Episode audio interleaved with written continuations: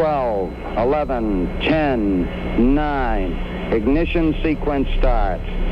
6, 5, 4, 3, 2, 1, 0. All engine running. Liftoff. We have a liftoff.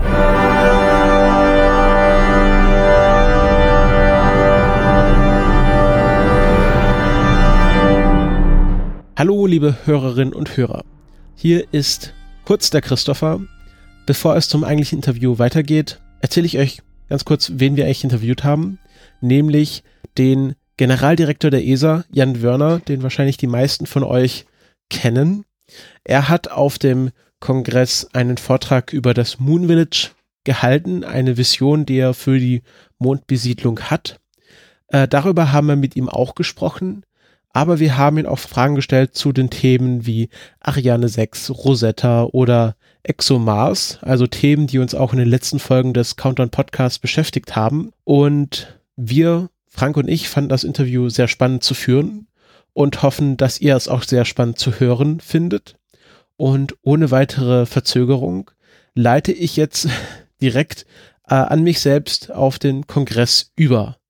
Also dann viel Spaß beim Hören. Wir begrüßen jetzt bei uns als Interviewgast Jan Wörner, Generaldirektor der ESA. Und Sie, warum sind Sie eigentlich auf dem 33C3? Also ich habe eine Anfrage bekommen und habe sofort zugesagt, weil ich äh, einfach äh, diesen Teil für ganz, was ganz Wichtiges halte, eben wirklich mit den Menschen ganz unmittelbar reden zu können. Äh, ich habe meine mein, in meiner Kandidatur als Generaldirektor gesagt, dass äh, der zentrale Punkt, den ich erreichen möchte, ist, äh, dass äh, mehr Öffentlichkeit sich mit dem Thema Raumfahrt auseinandersetzt. Und dann wurde ich nochmal gefragt, ja, was sind Ihre Visionen? Sag ich ja, dass mehr Öffentlichkeit sich mit dem Thema Raumfahrt befasst. Und was möchten Sie in zehn Jahren, was man über Ihre Amtszeit sagt? Habe ich gesagt, dass man sagt, er hat mehr Öffentlichkeit für die Raumfahrt interessiert. Also, das ist das Thema. Sie sind jetzt seit Juli 2015 Generaldirektor. Und sie haben halt in einem Interview zu ihrem Antritt gesagt, dass früher in der Raumfahrt äh, Klassik gespielt wurde und dass man jetzt Jazz spielen muss, um die ganzen auch Mitgliedstaaten der ESA zusammenbringen zu können. Wie waren so die letzten anderthalb Jahre dieser, sagen wir mal, Jam Session? Also dieses Thema Jam Session äh, habe ich gesagt, ähm, ich habe das nicht nur in Vergangenheit und Zukunft, sondern ich habe gesagt, Üblicherweise gibt es zwei Methoden, wie man ein großartiges Stück äh, herstellen kann. Man kann einen Konzertmeister haben mit einem hervorragenden Orchester und einem guten, äh, ähm, äh, der ein gutes Stück äh, komponiert hat, also ein guter Komponist. Oder man kann auch die Jam-Version machen, indem mehrere Leute sich zusammensetzen und versuchen, etwas Neues zu kreieren. Und diese Phase, diese, dieser zweite Mode, der war bisher in der Raumfahrt äh, quasi ausgeschlossen. Und deshalb habe ich den gestartet. Und zwar nicht nur mit den Vertretern der Länder, sondern auch mit den Mitarbeiterinnen und Mitarbeitern in der ESA, aber auch mit der Öffentlichkeit. Ganz breit. Wir haben eine Citizen Debate durchgeführt, europaweit, bei denen die Bürgerinnen und Bürger direkt im Dialog sich mit dem Thema auseinandersetzen konnten. Also nicht einfach Fragebogen oder so, das ist ja einfach alles zu einfach. Nein, nein, die mussten sich richtig auseinandersetzen mit dem Thema. Und dann wird daraus eine Jam-Session. Mhm. Sehen Sie denn, also für uns Raumfahrt-Nerds ist das irgendwie Raumfahrt immer ein Thema und ich denke auch so von der Science Fiction her beschäftigt auch viele Leute der Weltraum, aber sehen Sie denn oder wo ist denn noch da Verbesserungsbedarf? Also welcher, welches Kind träumt nicht von Raketen? Ja, also es ist so, dass ich der festen Auffassung bin, dass, und wir sollten mit dem Kind starten, die Kinder sind neugierig und diese Neugier ist letztlich das Elixier des Lebens, insgesamt für eine Gesellschaft wie für den Einzelnen.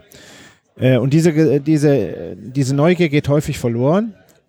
Und wenn erwachsene Menschen immer noch neugierig sind, dann wird sogar manchmal gesagt, ach, diese Akademiker oder irgendwelche anderen Begriffe, um das so ein bisschen ins Lächerliche zu ziehen. Und ich bin der festen Auffassung, dass Neugier auch für Erwachsene eine ganz positive Eigenschaft ist.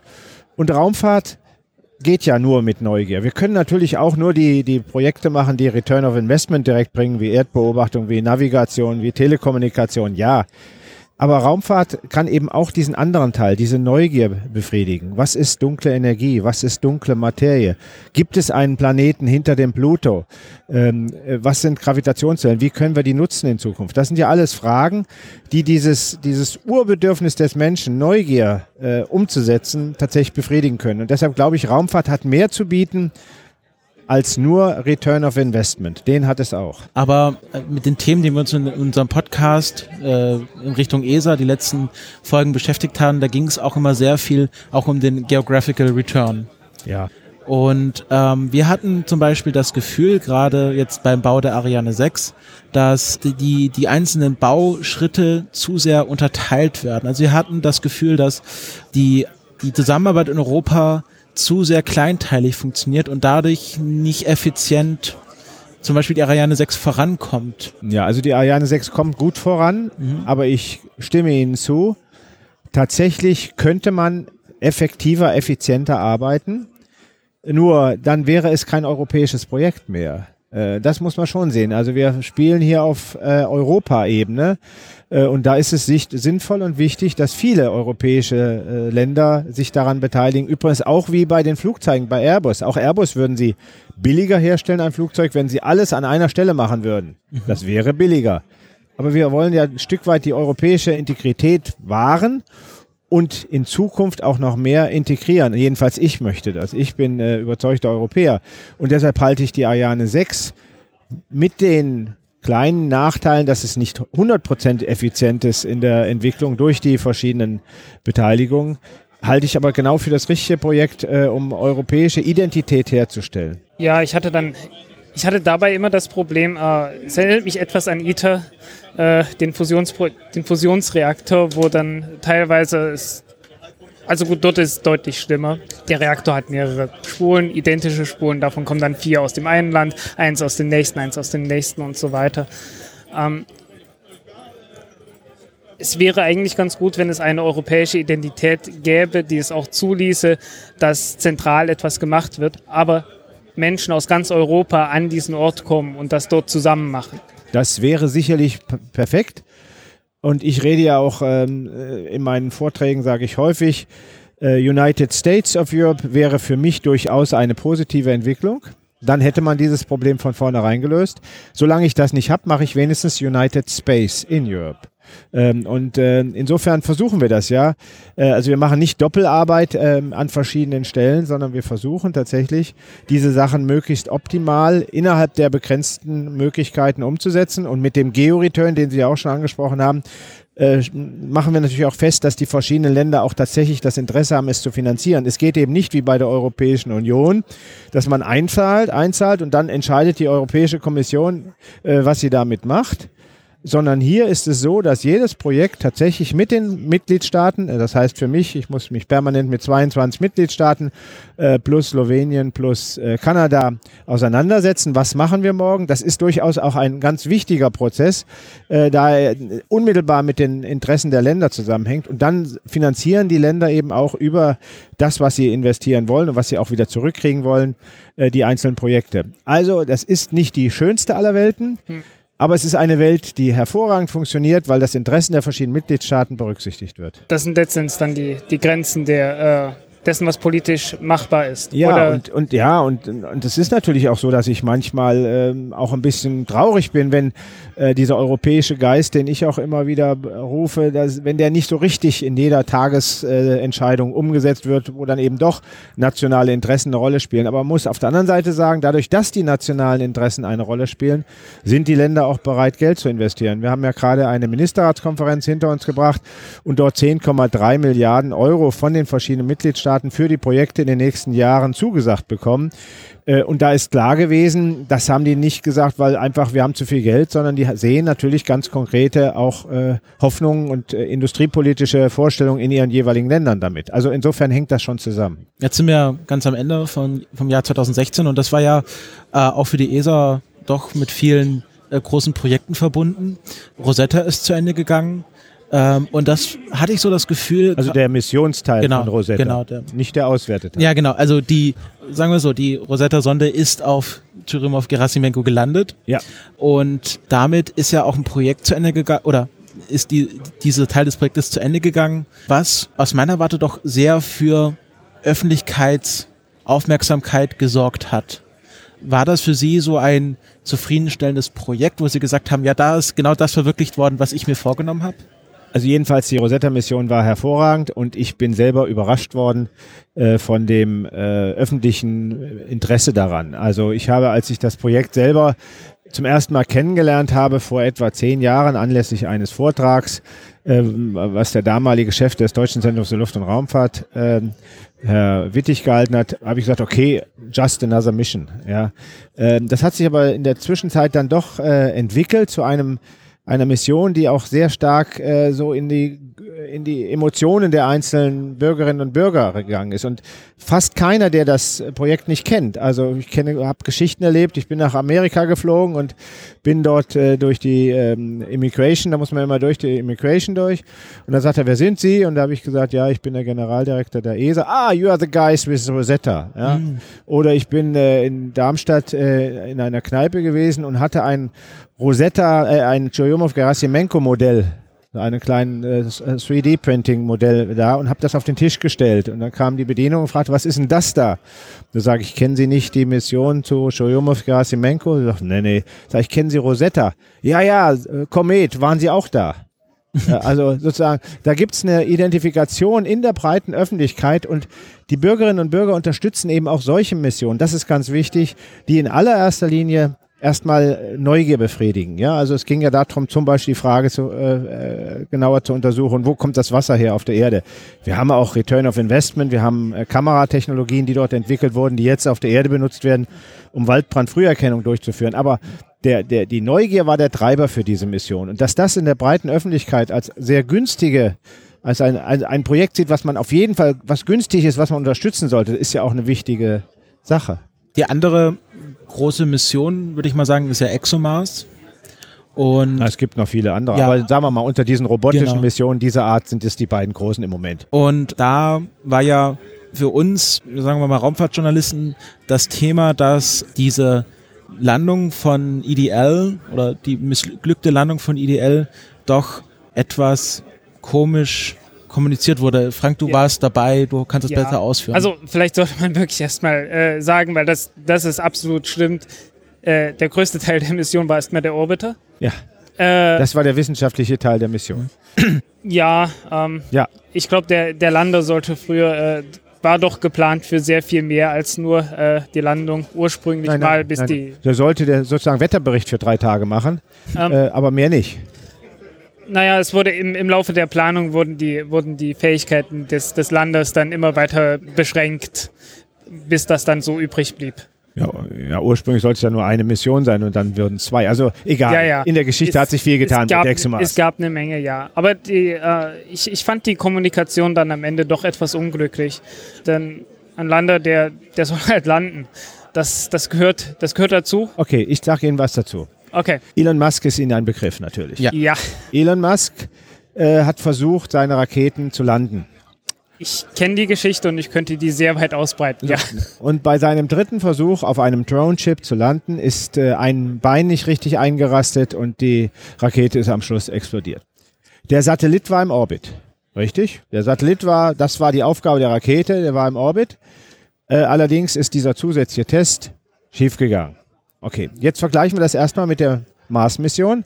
Aufgabe dieser Teil von ExoMars war es, einen Orbiter in den Orbit zu bringen und einen Test zu machen, um Daten zu kriegen vom Wiedereintritt, Fallschirm öffnen, Hitzeschutzschild absprengen und so weiter und so weiter. Ja? So. Wenn Sie jetzt die beiden Missionen angucken, die Rakete Falcon 9 hat die Drone, hat Drone Chip gefunden und hat im letzten Moment versagt. Schiaparelli hat den Punkt, wo es runterkommen sollte, genau getroffen, hat im letzten Moment versagt. Über das Versagen können wir reden. Im letzten Moment. Es gibt es aber die Datenübermittlung bis auf den Boden. Es war nicht, es war nicht ganz der letzte Moment. Es war die, letzten so. Endes die Abtrennung des Fallschirms. Nein, nein, nein. Das Triebwerk ist noch gezündet worden. Das war der, wäre der letzte, vorletzte Schritt gewesen. Der letzte Schritt wäre gewesen, das Triebwerk wieder auszustellen und runterfallen zu lassen. Also es war tatsächlich der letzte.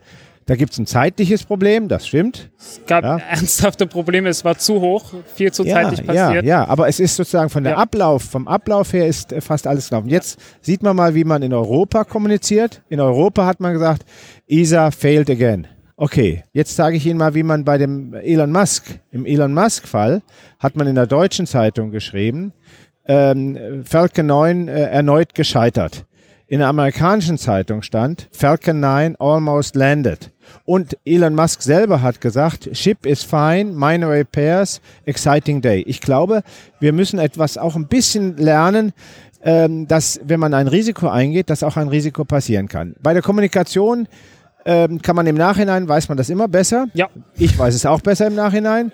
Ich sage Ihnen nur, ich habe mir in der Nacht sehr viele Gedanken gemacht, wie werde ich das Thema morgen in der Pressekonferenz vorstellen. Hm. Werde ich sagen, wir sind gescheitert? Das wäre falsch gewesen. Nein. Sage ich, Es war, es war kein, es war kein Scheitern. ja, aber wenn. Sie die Zeitung lesen, ich habe die, hab die Ausschnitte auf meinem Rechner, dann ist genau das passiert. Und das ist ein bisschen das Problem. Deshalb habe ich versucht, gebe zu, nicht sehr erfolgreich, ich habe versucht zu, klarzumachen, dass die Daten, die wir haben wollten, die haben wir alle gekriegt. Die haben wir wirklich alle bekommen. Wir wissen, wie das Hitzeschutzschild sich verhalten hat.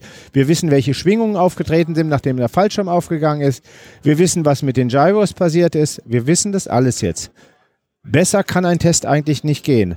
Ähm, und auch bei den Amerikanern muss man sagen, da haben, ich habe dann Es Kommentare gab gekriegt. Viele, es gab sehr viele, es gab sehr viele geschieft, Ja, äh, und ich wurde gesagt, ich wurde auch angegriffen, warum wir nicht amerikanische Technologie benutzt hatten. Das ist natürlich, das ist eine ganz einfache Antwort. Wollen wir europäisch was können oder wollen wir nichts Ja. können? So, und deshalb war das richtig zu machen. Deshalb war es auch, übrigens auch bei Rosetta ist vieles schiefgegangen. Der Lander, die Harpunen haben nicht funktioniert, das Triebwerk hat nicht funktioniert. Wir haben unheimlich Glück gehabt, Darüber, darüber habe ich sehr viel geschrieben, ja. ja, also es kann viel passieren und ähm, äh, man kann die, äh, auf Risiko null geht überhaupt nicht, soll auch nicht passieren, soll auch nicht gehen. Also insofern, ich bleibe bei meiner Meinung, ähm, Schiaparelli war kein Fehlschlag. Es ist richtig, wir sind etwas hart aufgekommen. Etwas sehr hart. Ja, 300 Stundenkilometer. Ein bisschen hart. okay. Lassen wir es dabei. Was war denn noch in 2016 für Sie? Naja, für mich war Highlights. natürlich die, die internationale Raumstation ist für mich immer ein Highlight. Okay. Ja, die ist für mich immer Ja. ein Highlight, weil da äh, passieren tolle Sachen. Ähm, es wird Forschung durchgeführt und ähm, die äh, die Astronautinnen und Astronauten sind natürlich auch immer Botschafter. Wenn die, wenn Samantha Cristoforetti ein Bild postet, in dem man äh, die dünne Erdhülle, die Atmosphärenhülle um die Erde sieht und den Mond, dann hat das Bild ja das hat ja, äh, wie soll ich sagen, missionarischen Charakter. Das sagte uns, Vorsicht, ihr habt ja auf der Erde was, äh, was ein bisschen aufpassen müsst. Eine dünne, sehr dünne Hülle. Ähm, also das sind Sachen, die eben äh, auch aus der Raumfahrt kommen, aus der, insbesondere aus der bemannten Raumfahrt oder astronautischen Raumfahrt, um besser zu sein. Ähm, also das ist äh, immer ein Thema. Wir haben mit Gaia wunderbare äh, Ergebnisse bekommen. Also es gibt ganz viele äh, Themen, die in der Raumfahrt passiert sind in diesem Jahr, auch von Europa aus. Wir haben vorhin mit Markus Landgraf geredet und da haben wir auch so ein bisschen über die Zukunft auch der menschlichen Raumfahrt in Europa geredet. Sehen Sie denn in absehbarer Zeit, also was uns aufgefallen ist, ist, dass die Anzahl der Raketen, die Menschen ins All bringen können, auf eine Raketenfamilie zusammengeschrumpft ist. Im Moment. Im Moment, genau. Auf Soyuz. Und Aber wir haben äh, ganz bald haben wir die Falcon, die Falcon-Rakete. Wir haben äh, mehrere andere noch, die noch dazukommen. Also äh, wir haben die die Chinesen haben das derzeit auch, um nicht zu vergessen. Also die die sind auch da. Ähm, also äh, ich glaube, allen Unkenrufen zum Trotz, astronautische Raumfahrt hat eine Zukunft. Ähm, es gibt einen Bericht, der wurde damals bei dem beim Apollo-Programm mal in der Zeitung gesagt. Da stand äh, so schön, also äh, die robotische Raumfahrt kann immer nur der Vorläufer der astronautischen Raumfahrt sein. Ich behaupte, das stimmt auch heute noch. Der Mensch wird es sich einfach nicht nehmen zu nehmen lassen, auch jenseits der Erde in das Universum zu gehen, sobald er das irgendwie technologisch äh, verantworten kann. Das zeigt einfach die Vergangenheit. Wir sind aus den Höhlen rausgegangen, um ins nächste Tal zu kommen. Wir sind über die nächsten Berge ge- gezogen, um zu sehen, ob da drüben noch irgendwas ist. Wir sind sogar über den Atlantik geschwommen, also unsere Vorfahren. Wir sind auf den Nordpol, auf den Südpol gegangen, obwohl da nichts zu holen ist. Auf den Mount Everest und in die Tiefsee. Also es steckt offensichtlich in den menschlichen Genen. Und wenn die Leute heute sagen, ja, das waren ja alles Privatangelegenheiten, das stimmt ja nicht. Also ein, ein, äh, ein ähm, Roald Amundsen, der zum Südpol gegangen ist, hat das natürlich mit öffentlichen Mitteln gemacht. Er hat äh, Geld eingeworben von verschiedenen Quellen. Äh, und so haben das auch die anderen gemacht. Columbus, ja. Also das ist schon vergleichbar. Und wenn wir das aufhören, wenn wir diesen Neugiertrieb aufgeben, dann verliert der Mensch etwas. Und deshalb, ich glaube, die astronautische Raumfahrt gehört dazu. also äh, sehen Sie auch nicht die zum Beispiel die Kritikpunkte, die ja zum Beispiel, wenn es darum geht, äh, Menschen auf den Mars zu bringen, ist ja eine Kritik der Planetary Protection, dass man sagt, wenn wir Menschen auf den Mars bringen, verunreinen wir dieses System mit unseren menschlichen Spuren und können es dann nicht mehr untersuchen. Also sehen Sie das nicht so? Also das äh, trifft genauso zu, wenn ich Roboter hinschicke. Also da, äh, das ist ja auch schon passiert bei äh, Apollo 12. Die haben ja von einem äh, robotischen Landegerät die Kamera abgebaut, haben die wieder zurückgebracht äh, und haben die hinterher untersucht und haben Leben auf dem Mond festgestellt. Und in Wirklichkeit war aber der Techniker, der die Kamera zusammengebaut hat, erkältet und äh, dadurch war er verunreinigt. Also, Planetary Protection ist etwas ganz Wichtiges. Das müssen wir machen. Dafür haben uns auch alle verpflichtet. Aber der Mensch ist nicht automatisch äh, der, der, der Polluter. Also, wenn, wenn der zum Mars fliegt, kann er natürlich auch sauber bleiben, wenn er es richtig macht. Äh, auf der anderen Seite wird der Mensch immer die Welt verändern, wo er hingeht. Und das können wir ihm auch nicht verbieten. Also, wir sollten schon die Umwelt schützen, da bin ich voll dabei, aber zu sagen, wir wollen alles so lassen, wie es früher mal war, also ich bin ganz froh, dass es jetzt nicht die Dinosaurier gibt, die hier rumlaufen. Es gibt eine ganze Reihe internationale Kooperationen von der ESA. Ich erinnerte mich jetzt gerade an die äh, an den Dream Chaser, der ja auch, äh, wo es ja auch eine, eine Kooperation gibt. Ich glaube, sie wollen sogar das Service-Modul für den bauen, oder? Nein, also. Oder, ach nein, pardon, nee, nee. pardon, Service pardon, das war eine europäische, für, ja, war eine europäische Firma plus. Ja, Ja, okay. ja, also nee, nee, also beim, nein, nein, wir haben ja mehrere Sachen. Beim Dream Ja. Chaser ist es so, also erstmal, wir bauen das Service-Modul für die, für die Orion, Genau. für die neue amerikanische Rakete. Äh, beim Dream Chaser mit äh, Mark Serangelo und Sierra Nevada haben, eine, haben wir eine sehr enge Kooperation. Die hatte ich schon, als ich noch DLR-Chef war. Hm. Äh, die haben wir jetzt fortgesetzt. Äh, wir bauen dort ein äh, äh, Kopplungsmodul, das IPDM, also ein Kopplungsmodul, um dann anzukoppeln zu können an die Raumstation und anderes. Das wird tatsächlich aus, aus Europa gebaut. Ähm, aber wir wollen mit Dream Chaser auch weiter kooperieren, weil es natürlich eine Möglichkeit ist, äh, größere Instrumente auch im erdnahen Orbit zu fliegen, äh, gegebenenfalls später auch mit Menschen. Das brauchen wir, weil Schwerelosigkeit-Experimente sind einfach zu wichtig. Äh, und wenn die äh, ISS mal nicht mehr da ist, brauchen wir weiterhin die Möglichkeit für diese Schwerelosigkeitsexperimente. Also insofern hat Dream Chaser so eine Spezialfunktion. Übrigens ist ja unser Space Rider, den die ESA jetzt äh, weiterentwickelt, äh, auf dem IXV aufbauen, der für kleinere Lasten aber geplant ist. Ja. Es gibt ja auch noch eine ganze Reihe, es gibt ja Kooperation, glaube ich, von der ESA mit allen möglichen raumfahrenden äh, Ländern. Bei Indien fällt mir jetzt ehrlich gesagt gerade nichts ein, außer dass die, außer dass die halt äh, tatsächlich europäische äh, Triebwerke benutzen. Die ESA hat ja allein schon durch ihre, durch ihre Natur mit 22 Mitgliedstaaten plus, äh, Kanada und Slowenien, wissen wir, wie man mit internationalen Kontakten umgeht. Und das Gute ist, dass wir nicht an einer nationalen Regierung hängen, wenn es da gerade mal irgendwelche Sanktionen gibt oder sonst etwas. Insofern können wir sehr gut global kooperieren, ob das mit den USA ist, ob das mit Russland ist, mit China, mit Indien äh, oder mit Südafrika, um ein Beispiel zu nennen. Wir, wir kooperieren mit all diesen Ländern. Mit Indien haben wir kurz vor Weihnachten äh, einen neuen Kooperationsvertrag abgeschlossen, um dort auch Möglichkeiten der intensiven Kooperation zu untersuchen. Denn Indien hat auch gute Kompetenzen, machen tolle Projekte Ja. äh, und äh, wir sollten die zusammenführen und nicht doppeln. Ja, es ist nicht lange her, da habe ich noch einen langen Artikel über die äh, indische Raumfahrt Ja. äh, geschrieben. Ähm, jetzt, ich würde gern mal auf äh, ein Thema kommen, was doch sehr präsent war, nämlich die amerikanische Präsidentschaftswahl und das, also neuer amerikanischer Präsident bedeutet ja auch ein neuer Direktor der NASA. Und dadurch auch ein Wechsel in der Agenda der NASA. Und Ja, also dazu muss man von der, äh, der NASA Administrator, wie der offiziell heißt, ähm, wird vom jeweiligen Präsidenten bestimmt. Genau. Er kann eine Präsidenten, einen Präsidentenwechsel überleben. das geht. Allerdings, wenn es von einem Demokraten zu einem Republikaner oder umgekehrt geht, ist das sehr unwahrscheinlich. Ähm, und deshalb ist das in diesem Fall auf jeden Fall klar. Es gibt einen neuen Administrator, nämlich äh, Charlie Bolden, der derzeitige Administrator, hatte schon vorher gesagt, unabhängig vom Wahlausgang, er steht nicht für eine weitere Periode zur Verfügung. Genau. Also insofern haben Sie recht. Wir werden einen neuen General, einen neuen äh, Administrator der NASA haben. Genau. Und bisher war ja das, äh, das Thema Journey to Mars sehr präsent bei der NASA. Und jetzt deutet es sich ja so an, dass ähm, der Fokus der NASA wieder auf den Mond rückt. Spielt Ihnen das sozusagen in die Hände? Sie äh, haben Ihre Vision vom Moon Village Und das ist ja, wie uns Markus Landgreif erklärte, was, wo alle mitmachen dürfen. Also hoffen Sie darauf, dass jetzt auch die NASA oder die Amerikaner wieder mehr sich auf den Mond konzentrieren und dadurch ja, Synergieeffekte mehr entstehen. Also das Thema Moon Village ist schon 2015 entstanden ähm, und äh, ist, man muss es wirklich verstehen, es ist eben nicht ein Projekt, bei dem jetzt die ESA dicke Geld in die Hand nimmt und irgendeine ein Familienhaus oder ein Dorfgemeinschaftshaus auf dem Mond baut. Das ist es eben nicht. Es ist ein Konzept eines Dorfes, heißt, verschiedene Interessenten spielen zusammen und bringen das ein, was sie können. Ob das robotisch ist oder astronautisch, spielt überhaupt keine Rolle. Aber eben gemeinsam zu sagen, okay, wir sind da, wir doppeln jetzt nicht alles, sondern wir versuchen, was der eine kann, was der andere kann und führen das zusammen. Die Amerikaner haben dem nie widersprochen. Die Amerikaner haben Folgendes gesagt. Also, wir wollen zum Mars, das ist unser Ziel, aber wir wollen cis-lunar, das heißt in die Umgebung des Mondes wollen wir sowieso.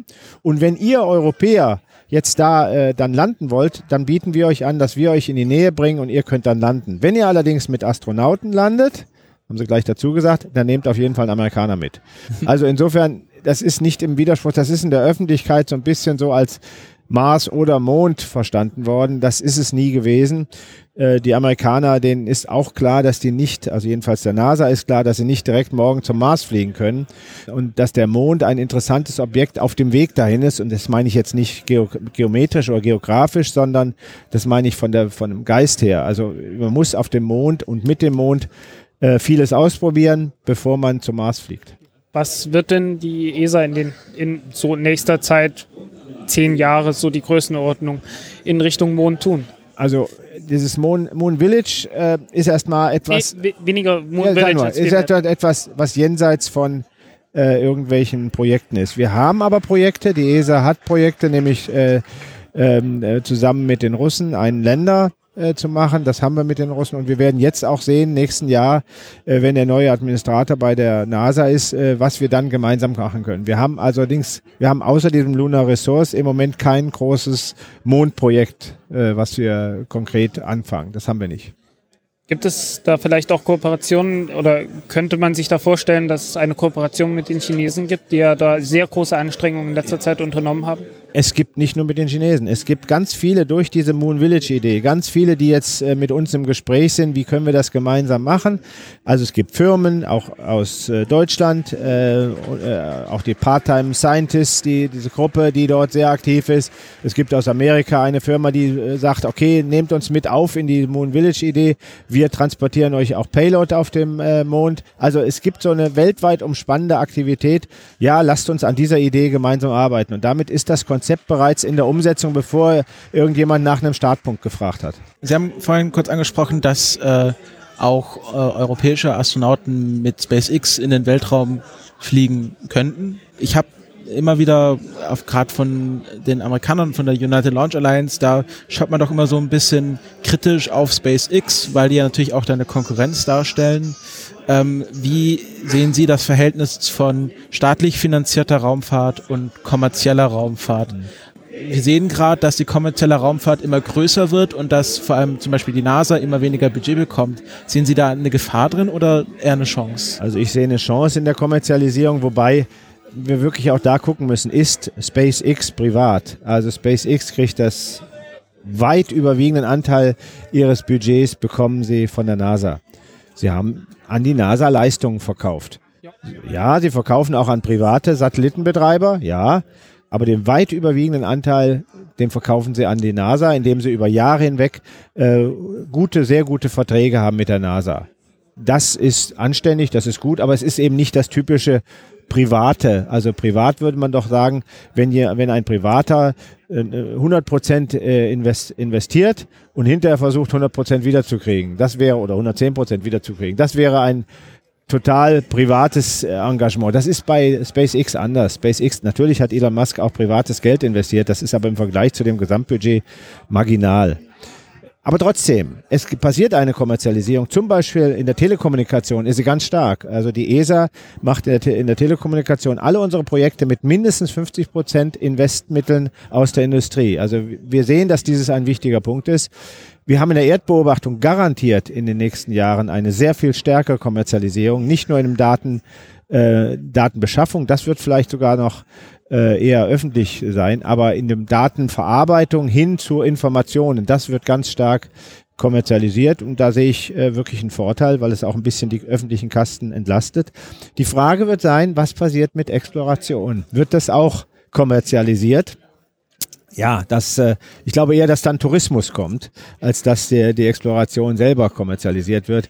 Aber es gibt Firmen, die zum Beispiel auch arbeiten daran, ähm, Ressourcen aus, der, aus dem Weltall zu holen. Also es gibt alles. Eine der Aufgaben der ESA ist ja die Sicherstellung des Zugangs zum Weltraum. Ist es vielleicht denkbar, wenn es eine europäische private Firma oder mehrere europäische private Firmen gäbe, die einfach selbst in der Lage sind, Raketen zu bauen, dass dann die ESA praktisch sagt, ja, diese Aufgabe ist erfüllt, zwar nicht von uns, aber von anderen und wir können uns jetzt auf was anderes konzentrieren. Ja. Wäre so ein Szenario vorstellbar? Also wenn das eine nachhaltig abgesicherte Lösung wäre, wäre es denkbar. Aber wir haben ja derzeit folgende Situation. Natürlich werden auch die Ariane wird von einem privaten Firma gebaut. Ja, es ist äh, die Firma Airbus, äh, die, äh, Airbus und äh, Safran Launcher, die gemeinsam eine Firma aufgemacht, also diese neue Firma gegründet haben und die baut den Launcher. Also es baut nicht ESA. ESA baut nicht den Launcher, sondern es ist eine private Firma, die hat einen äh, Entwicklungsauftrag von der, von der ESA bekommen und baut jetzt diesen Launcher. Und zwar zwei Launcher, einmal die Ariane 6 und einmal eben die äh, Vega C. Also das sind im Prinzip private Firmen und auch ähm, die, die Firma Ariane Space ist jetzt seit Anfang, seit Ende Dezember ein rein privates Unternehmen. Da ist CNES, die französische Raumfahrtagentur, ist ja nicht mehr drin, sondern es ist, besitzt jetzt Airbus, äh, OHB und andere besitzen die Anteile. Also insofern ist auch da eine Kommerzialisierung passiert, aber wir als ESA, entsprechend dem Auftrag unserer Mitgliedstaaten, passen auf, dass wirklich hier eine nachhaltige, ein nachhaltiger europäischer Zugang zum All gewährleistet ist. Uh, wie, wie sieht das aus? Wie sieht die Interaktion zwischen der ESA auf der einen Seite und Ariane Space aus? Also wie, ja. viel, wie viel direkten Zugriff haben Sie da? Bei Ariane Space haben wir keinen Zugriff. Die sind wirklich unabhängig. Da sind wir nur äh, Beobachter im Aufsichtsgremium. Äh, aber mit, bei der Entwicklung der Ariane 6 und der Vega C, da haben wir direkt ähm, äh, Kontrolle, indem wir sagen, das sind öffentliche Mittel und da werden auch die einzelnen Schritte miteinander besprochen.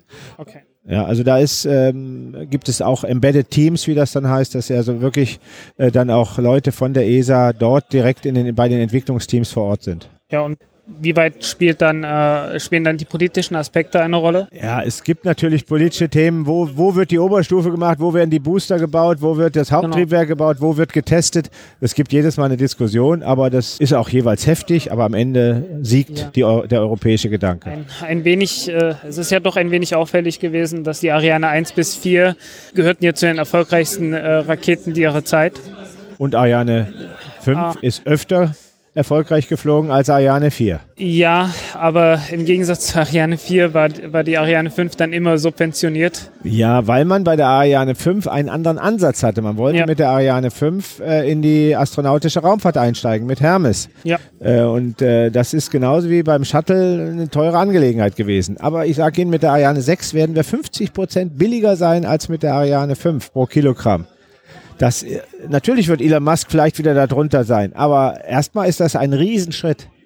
Ja, ein, ein Riesenschritt, den man übrigens auch von der ULA, also von, von amerikanischen Firmen gehört hat, also anderen amerikanischen Firmen. In Japan hat man das Gleiche gehört. Äh, auch die haben angekündigt, okay, wir können das halbieren, was wir zurzeit haben. Also das, da scheint doch irgendwie äh, ein Knoten geplatzt zu sein. Ja, Wettbewerb ist immer leistungssteigernd, das ist so.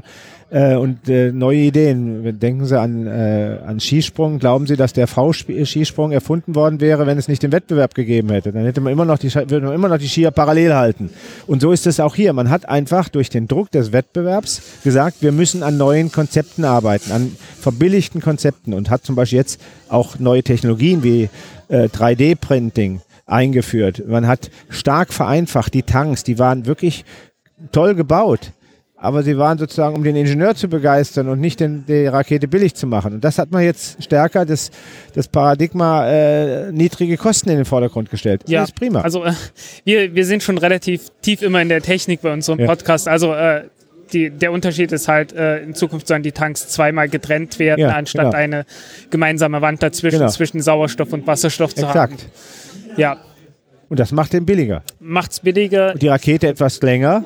Ja. Äh, so, dann haben wir die horizontale Integration, die macht die Sache auch nochmal billiger. Also es gibt einfach Dinge, die man jetzt gesagt hat, okay, die machen wir jetzt. Und äh, mit, investieren, mit hohen Investitionen muss man natürlich schon sehen. Wir investieren ziemlich viel Geld dafür. Ja, ich glaube äh, 2,6 Milliarden, 3,4 zusammen mit dem, Ja, was. Äh, Genau, Vega C plus Ariane 6, ja. Ja. Und damit könnte man lange Zeit natürlich auch Subventionen bezahlen. Aber wir, wir haben entschieden, die Minister haben entschieden, nein, sie wollen äh, diesen politischen Weg gehen, indem sie sagen, wir finanzieren die Entwicklung und nicht den Betrieb. Wie sieht eigentlich die, die Zukunft der, der Kooperationen mit, äh, mit Russland und auch mit der Ukraine aus? Das ist ein, ist ein ziemlicher Zankapfel natürlich, klar. Naja, es ist ein Äh, Zankapfel denn um die Krim. Aus der, aus der Aber- Ukraine, aus ja. der Ukraine kommt ja beispielsweise äh, die vierte Stufe, das Triebwerk für die vierte Stufe der Vega-Rakete. Richtig, Avum. Und äh, ja, aus Russland äh, Ja, aber beziehen das- sie die, die Soyuz-Rakete. Wir haben dort die erfreuliche Situation, dass die Raumfahrt äh, sowohl geometrisch als auch politisch über den Grenzen ist. Wir haben es immer wieder geschafft, Gemeinsamkeiten zu haben. Und wenn ein Igor Komarov, der Chef der, von Roskosmos, mir heute Nachmittag einfach nur mal zwischendurch einen freundlichen Gruß schickt, dann zeigt das, dass, wir eine ganz entspannte Situation haben. Und äh, es ist eben überhaupt nicht das, das Thema, dass wir gegeneinander arbeiten wollen, sondern wenn, selbst wenn politische Schwierigkeiten auftreten, die immer mal wieder auftreten, dann versuchen wir auf unserer Ebene das sofort rauszuziehen und zu sagen, das ist nicht unsere Baustelle. Ich halte das auch für richtig. Das ist nicht, dass ich gegen die politischen Aktivitäten äh, der Europäischen Union oder so bin. Das ist nicht meine, das ist nicht mein Bereich. Mein Bereich ist die Raumfahrt und ich glaube, dass es wichtig ist, dass man auch in Krisenzeiten Brücken baut und nicht alles abreißen lässt. Wir haben eine außerordentlich gute Kooperation mit den Russen, auch mit den Amerikanern, aber jetzt bei ExoMars, das ist tiefes Vertrauen, was wir da miteinander haben, wie wir miteinander arbeiten, um zum Beispiel die harte Landung von Schiaparelli wirklich aufzubereiten und zu sagen, was können wir machen, damit das beim nächsten Mal äh, richtig funktioniert. Da sind die Amerikaner, die Russen und die Europäer gleichzeitig am Tisch. Also das muss man auch sehen. Also die Amerikaner, JPL, wird beteiligt werden an der Frage, wie können wir den, die Landung 2020 sicherstellen. Und die Russen arbeiten mit und wir. Und das finde ich eigentlich das Fantastische an der Raumfahrt, dass wir es schaffen, über den Grenzen wirklich äh, zusammenzuarbeiten. Und äh, das funktioniert ganz unproblematisch. Und das wird vielleicht in der Öffentlichkeit gar nicht genug gesehen. Auch die Ukraine liefert auch an Russland Teile für Raketen. Nicht nur an Europa, sondern auch an Russland. Also die Grenze ist nicht Leider- so dicht. Leider nicht mehr. Das, Doch, das jetzt wieder für die Soyuz, für die, für die äh, Rakete, für die Sentinels-Rakete brauchten wir wieder Teile, sind geliefert worden. Okay, dann gibt's, sind ein paar Details an mir vorbeigegangen. Ja, ja das ist so. Äh, läuft einfach. Ja, Das also die, beispielsweise die Zenit-Rakete wird zum Beispiel nicht mehr gebaut, Ja. weil die Oberstufe Äh, aus der Ukraine nicht mehr geliefert wird. Ja. Also, ja, es ist, Es, gibt Schwierigkeiten, das stimmt, aber es gibt auch immer wieder Lösungen. ja. Ja, es ist schön, dass man die immer noch findet, denn äh, die Raumfahrt hat ja durchaus eine, eine lange Geschichte als äh, diplomatisches Vehikel. Nachdem so sie als an kalte Apollo Kriegs- und so, an die Apollo-Soyuz-Mission Ja, erinnere. 75, ja. ja. Ja. Aber wenn Sie sagen, dass die Raumfahrt da über diesen Ländergrenzen schwebt, also muss das nicht auch irgendwie berücksichtigt werden, was in den einzelnen Ländern passiert, weil man daraus Teile bezieht, weil man Geld an, also wenn man zum Beispiel sagt, ähm, da irgendwie dann Zwangsarbeiter eingesetzt, also was ja nicht passiert, aber wenn man so das da über, sagt man, schwebt über allem, läuft man da nicht Gefahr, einfach ignorant zu werden? Ich sag's Nein, mal so ganz also- drastisch. Ja, also ich weiß nicht, worauf Sie ansprechen. Natürlich gibt es für mich auch Werte, die ich auch beachte bei aller Kooperation. Menschenrechte und so weiter. Aber da müssen wir mal ganz vorsichtig sein, wenn wir das Thema zu hoch ziehen, mit wem wir dann noch kooperieren dürfen und wer mit uns noch kooperieren darf. Also wir müssen schon mal gucken. Also äh, das Thema ist wirklich vielschichtig. Äh, Ich halte es im Moment erstmal dafür, dass ich sage, wir kooperieren, wir gucken, ob unsere Intellectual Property Rights gewahrt werden in der Kooperation, ob das ein Zusammenarbeit auf gegenseitigem Vertrauen ist und so weiter. Und dann gucke ich natürlich auch äh, auf die Frage, sind unsere Werte dabei in Gefahr? Also es gab mal einen Mitarbeiter, der mir gesagt hat, wenn ich mit dem und dem Land, äh, wenn ich da so heftige Kritik äußern würde im, im kleinen Kreis, dann dürfte ich doch dem Regierungschef nicht die Hand geben. Ähm, aber wenn ich die Hand nicht mehr gebe, dann mache ich ja genau das, was auf der politischen Ebene sehr schnell passiert ist, dass ich eine Grenze aufbaue die letztlich nicht zum Verständnis führen wird. Also es ist ein wirklich ein heikles Thema. Das ist, glaube ich, auch wird unterschätzt in seiner Bedeutung. Es gibt da kein Patentrezept. Man muss jeden Tag neu überlegen, wie gehe ich mit dem Thema um. Und das, ich will das auf gar kein Land jetzt beziehen. Ich mache doch, ich beziehe es mal auf ein Land, auf ein extremes Land, Nordkorea. Ja. Okay. Ähm, ich war bei einer Konferenz und dann kam es, äh, hieß es, Nordkore ein nordkoreanischer äh, Vertreter wolle mit mir sprechen. Und mir wurde sofort gesagt, das dürfe ich nicht machen, auf keinen Fall. Und dann habe ich gesagt, ja, also warum darf ich nicht mit einem Menschen aus Nordkorea sprechen? Aber es ist natürlich heikel, es ist auch nichts draus geworden. Ähm, äh, und das war klar, das war ganz schnell klar, warum da nichts werden konnte. Aber ich glaube, wir dürfen nicht immer zu früh schon sagen, da darf man nichts oder da muss man das. Ähm, ich glaube schon, der einzelne Mensch muss da in seiner Verantwortung auch überlegen, was er macht. Das war nicht jetzt als ESA-Chef, sondern es war früher, aber das ist so ein Beispiel gewesen, wo ich gemerkt habe, da stand ich ganz alleine mit meiner Meinung. Wir haben alle unsere Themen durch. Ähm, es war ein sehr interessantes Gespräch. War schön, dass Sie sich die Zeit genommen haben. Gern geschehen. Ähm, ja, Zeit ist, es ist auch genau drei Viertel. genau, schon. genau, drei Viertel haben wir genau richtig abgepasst. ähm, wir sind sehr gespannt auf Ihren Vortrag. Ich denke, wenn diese Folge online gehen wird, dann äh, wird auch schon der Vortrag online sein. Ich werde dann entsprechend verlinken. Und ich denke, wir haben unseren Teil dazu beigetragen, dass mehr Leute sich für die europäische Raumfahrt interessieren. Für die Raumfahrt insgesamt. Raumfahrt auch insgesamt, aber jetzt Jetzt mal speziell Europa. europäische Raumfahrt. Vielen Dank. Herzlichen Dank.